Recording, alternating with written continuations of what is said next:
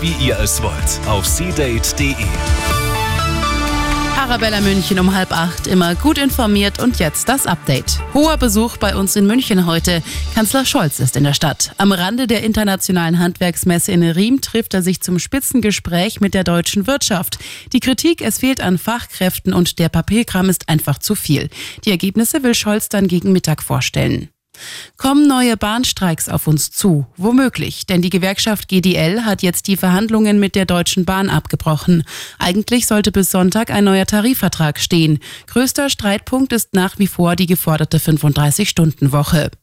Und rund 40 Handys, 30 Tablets und knapp 250 Datenträger sind jetzt in den Landkreisen Landsberg und Starnberg sichergestellt worden. Bei einer großen Razzia im Kampf gegen Kinderpornografie.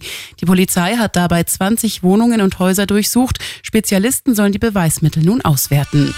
Immer gut informiert und mehr Nachrichten für München und die Region wieder um 8. Und jetzt der zuverlässige Verkehrsservice mit dem Morgenhuber.